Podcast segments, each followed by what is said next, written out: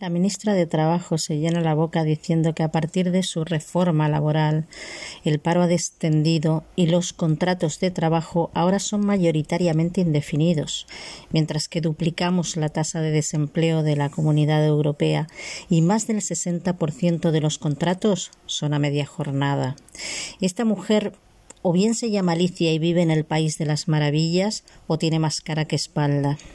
Hola, soy Yaque. Bienvenidos a mi podcast. El gobierno se empeña en decir que el paro sigue bajando y bla, bla, bla. Dicen que la cifra de parados asciende a 2.925.000 personas, cosa que no es cierta, porque como siempre han olvidado agregar a una buena parte de los demandantes de empleo que no tienen trabajo desde hace años y ni miras de conseguirlo tal y como están las cosas. Han olvidado los miles que hacen todos los cursillos de formación que ofrece la Oficina de Empleo Estatal y debido a ello no pueden trabajar y aunque quisieran no podrían porque la demanda supera con creces la oferta.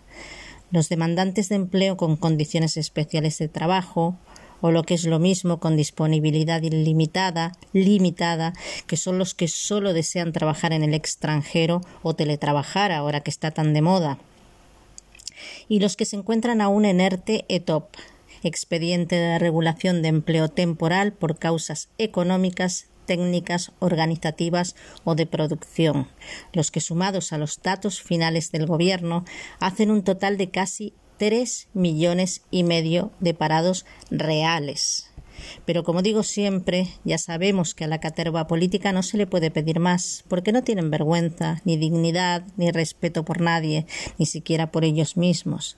Luego sale el otro a la palestra con sus dotes de evidencia, José Luis Escribá, el ministro de Inclusión, Seguridad Social y Migraciones, que a la aportación de datos engañosos suma las premoniciones que hace sobre los millones de afiliados a la seguridad social que habrá en un futuro inmediato y solo basado en la interpretación de sus propios embustes. Y mientras que el índice de desempleo en la zona euro continúa estabilizado desde hace tres meses en un 6.6%, España no solo supera las cifras, sino que la duplica con un 12.6%, quedando a la cabeza del desempleo de la Unión Europea. Pero como no podía ser de otra manera, los ministros del saqueo saben que hay millones de incautos que les defenderán a cambio del ingreso mínimo vital, y lamentablemente los que salimos perjudicados somos los que hemos currado de sol a sol para contribuir al enriquecimiento de la mafia política, que se ha aprovechado de la pandemia no solo para quitarnos el trabajo a los que ya no somos tan jóvenes, sino también para permitir que multinacionales, por medio de sus empleados chupacorbatas, nos humillen y exploten con sus contratos de trabajo ofensivos. Ya sabéis los que me conocéis que no hablo por hablar, que cuando digo algo es porque o me ha pasado a mí o alguna persona de mi entorno que sé firmemente que no miente, o si es algo, algo externo, lo contrasto una y otra vez para no caer en la bajeza de difundir un bulo que difame a personas, empresas, instituciones, entes públicos o privados, solo porque sí, como es tan común en estos tiempos. Hace poco me contrataron para trabajar en uno de los locales pertenecientes a una cadena multinacional de pizzerías. La persona encargada mm, de hacerme la entrevista me explicó que el trabajo era sencillo para un auxiliar de tienda que era lo que estaban demandando.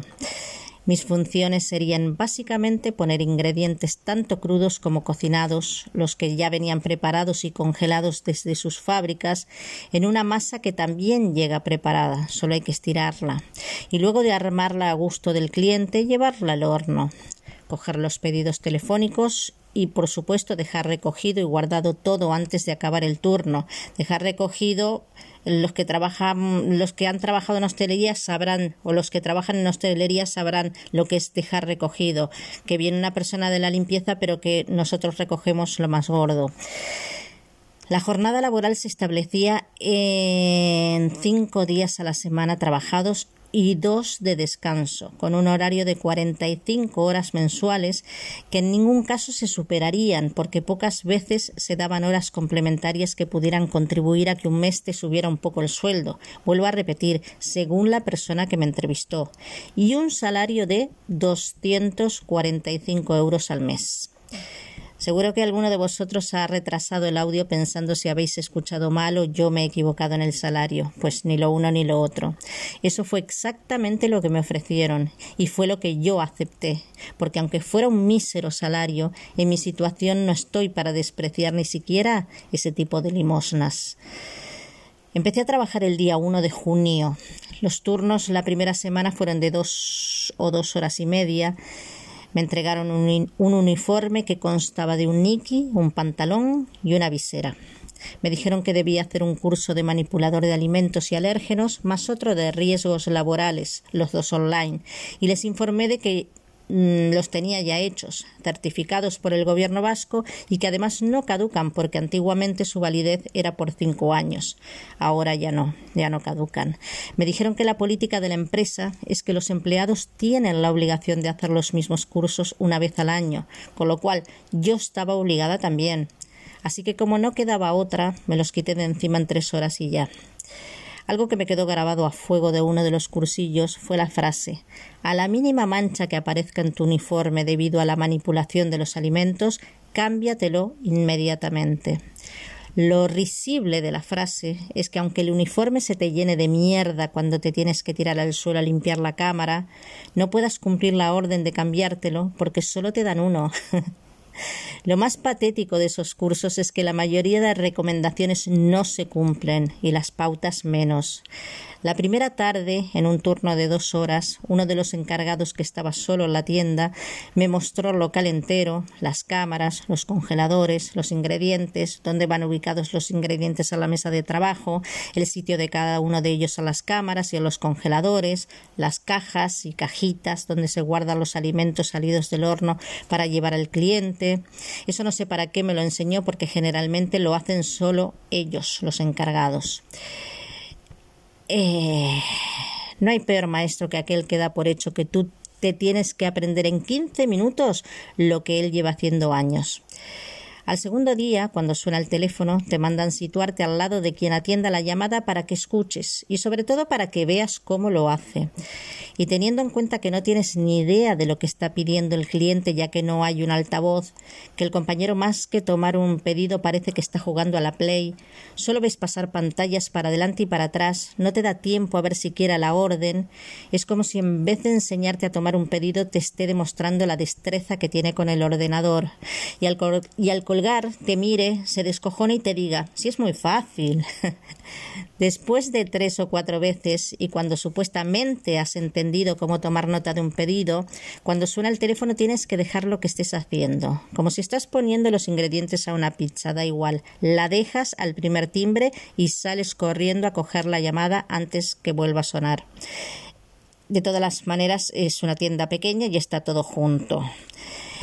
Mientras le sueltas la típica frase, todo pifia, plaza la barrila, buenas tardes, te atiende Jack, ¿en qué, puedo, ¿en qué te puedo ayudar? Algo que me parece una tontería, porque si llama a una pizzería no creo que te vaya a pedir un cambio de aceite, pero en fin.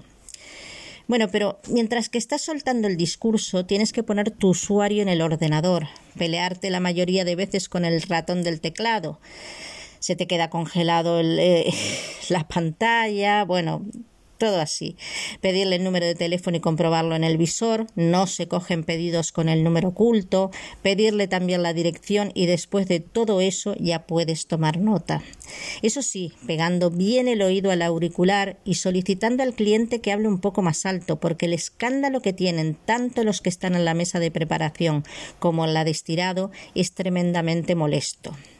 Mm, me molesta un poco decirlo, pero sinceramente las chicas eran bastante más escandalosas que los chicos. Es más, había dos chicos que ni siquiera se oían cuando hablaban. Eh, uno sé que trabajó en una cocina eh, de un restaurante, entonces eh, seguramente le hayan explicado cómo hay que conducirse en una, en una cocina. Los otros, pues, no sé, sería casualidad. Eh, si tardas un poco más de la cuenta, porque evidentemente no te sabes de memoria ni con los ojos cerrados lo que hay en cada pantalla hasta que no pasan unos cuantos días, te miran con cara de culo como si fueras una ignorante. En la tienda en la que trabajé, en poco más de un mes, he conocido a cinco encargados más la jefa. Enseguida me empezaron a dar horas complementarias, a pesar de que la encargada que me entrevistó me dijo que no contara con ello porque muy difícilmente sucedía. En cada turno coincidía hasta con tres encargados, y cada uno de ellos con su forma diferente de trabajar. Recuerdo que una tarde una de las encargadas me dijo de manera un poco grosera que pusiera menos ingredientes a la pizza, que le estaba echando demasiado.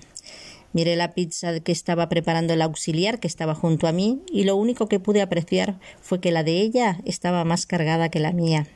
Aún así, quité ingredientes como lo había ordenado la encargada en presencia de la jefa y la llevé al horno.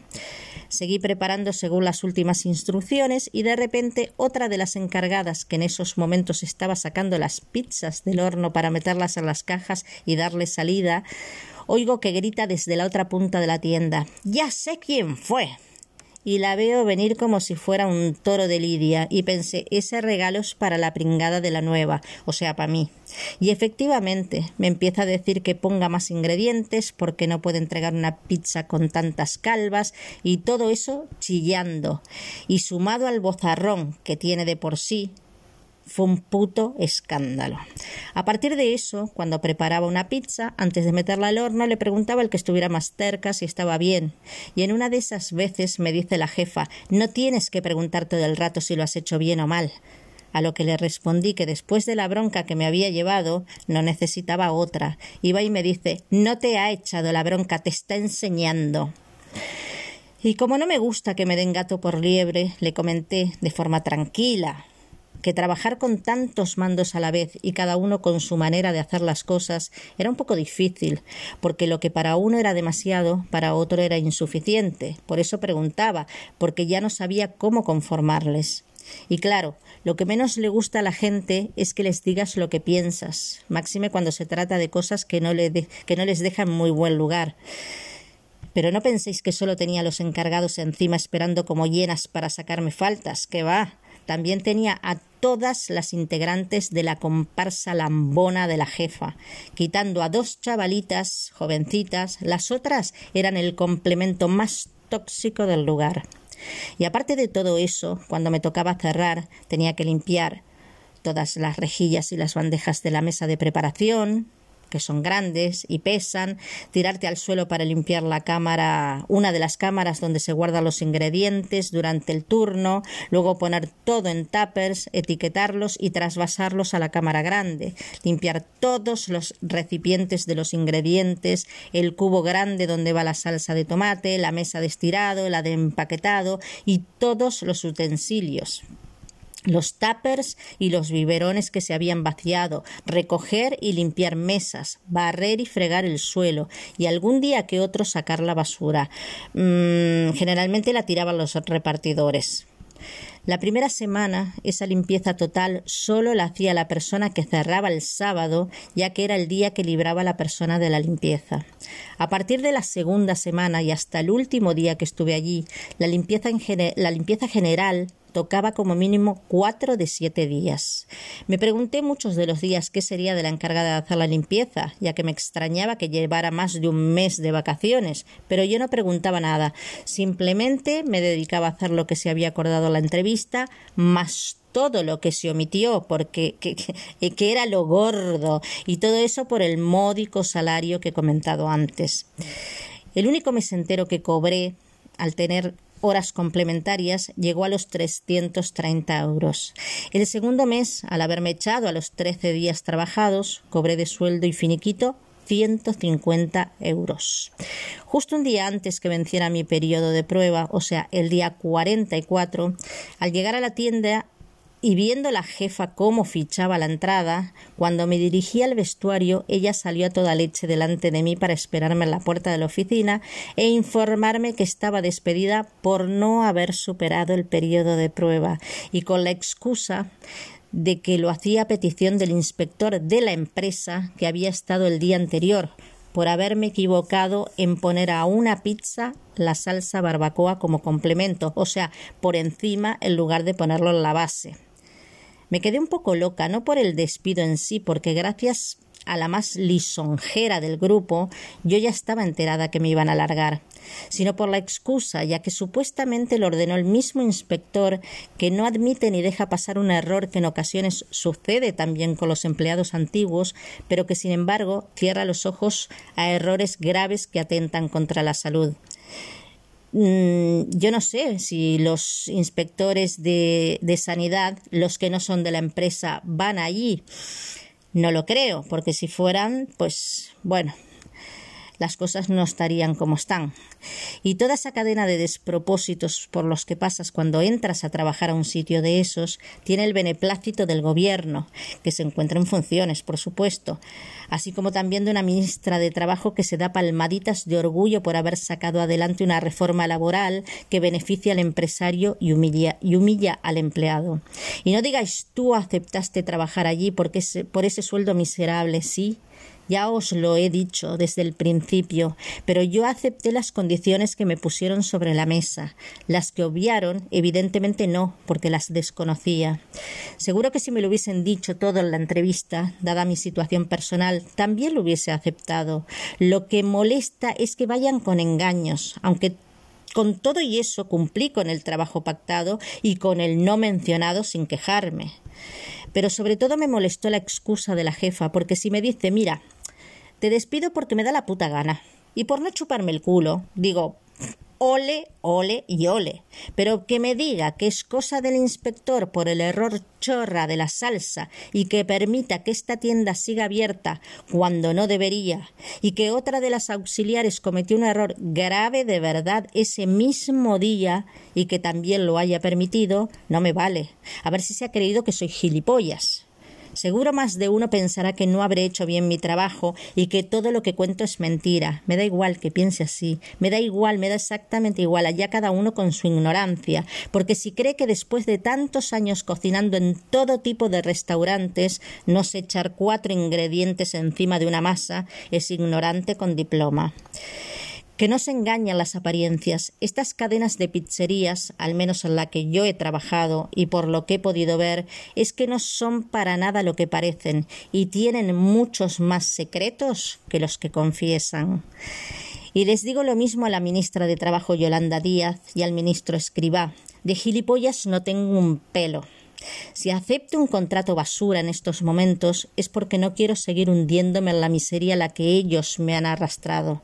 Primero él con sus cuotas de autónomos exageradamente altas y luego ella con su indecente reforma laboral.